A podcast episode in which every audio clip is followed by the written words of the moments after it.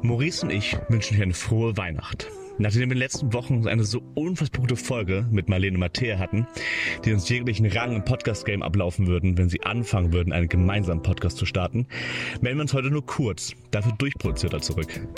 Das heißt, falls diese kurze eingesprochene Folge stocksteif und zermürben wirkt, dann liegt es daran, dass mein Moderationsgenie Maurice äh, für diese Weihnachtsnacht leider nicht am Start ist. Bin also froh, dass dies heute nur ein kurzes Intermezzo wird. Wir hatten bereits ein Weihnachtsspecial für euch aufgenommen. Allerdings konnten wir dies aufgrund von technischen Problemen nicht veröffentlichen. So hatte Maurice mit ihr in einem Anflug von Navität die alleinige Macht über diese Folge überlassen und so nutze ich sie für eine Runde. Konservative der Woche. Maurice hätte dies wohl bei Weitem besser gemacht. George Anthony DeWalder Santos ist ein 34-jähriger amerikanischer Politiker der Republikaner und ging 2022 in das Repräsentantenhaus für New York 3rd District ein. Dies entspricht dem Norden von Long Island und dem Osten von Queens. Diesen Posten soll er Anfang 2023 antreten. Er als der erste homosexuelle gewählte Republikaner. Er erklärt allerdings nicht, dass er bereits zweimal mit Frauen verheiratet war. Dies ist noch lange kein Beweis für die Frage, ob er tatsächlich auf Männer steht. Hierzu gibt es diverse andere Beispiele und soll auch nicht als solche bewertet werden. Daraufhin wurde allerdings viele seiner Behauptungen überprüft. Er erklärte, er sei halb jüdisch und erzählte häufig die Geschichte seiner Großeltern, die vor dem Holocaust aus der Ukraine nach Brasilien flohen. Diese Geschichte konnte nie bewiesen werden. Das Holocaust-Museum und das Arolsen Archive, die eine genaue Datenbank bezüglich der jüdischen äh, Geflüchteten haben, hatte keine Beweise seiner Familien in den Archivalien. Die Ahnenforscherin Megan Smoleniak sagte, dass es keinen Beweis für eine ukrainische oder jüdische Herkunft gibt.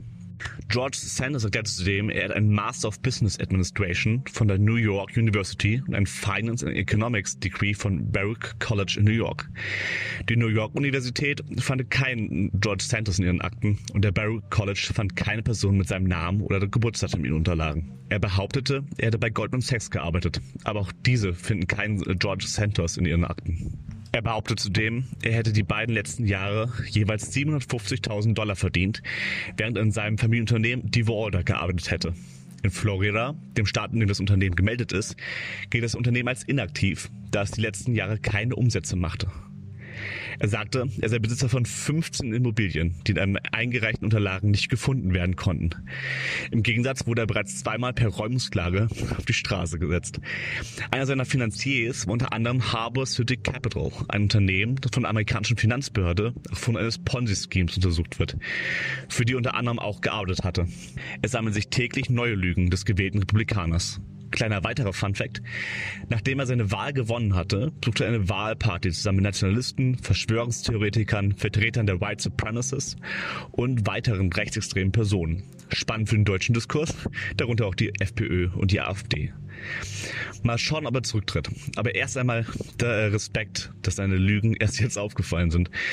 Diese Story wurde durch die gemeinsame investigative Arbeit des CNN und dem New Yorker erforscht. Vielen Dank für eure Aufmerksamkeit, wie man es in einem stocksteifen Referat wohl sagen würde.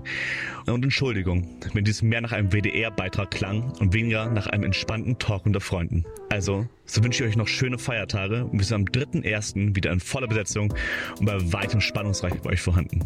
Bewege ich mich jetzt mal unter der Bettdecke meines elterlichen Schlafzimmers hinweg, unter der ich gerade diese kleine, diesen kleinen kurzen Snippet aufgenommen habe.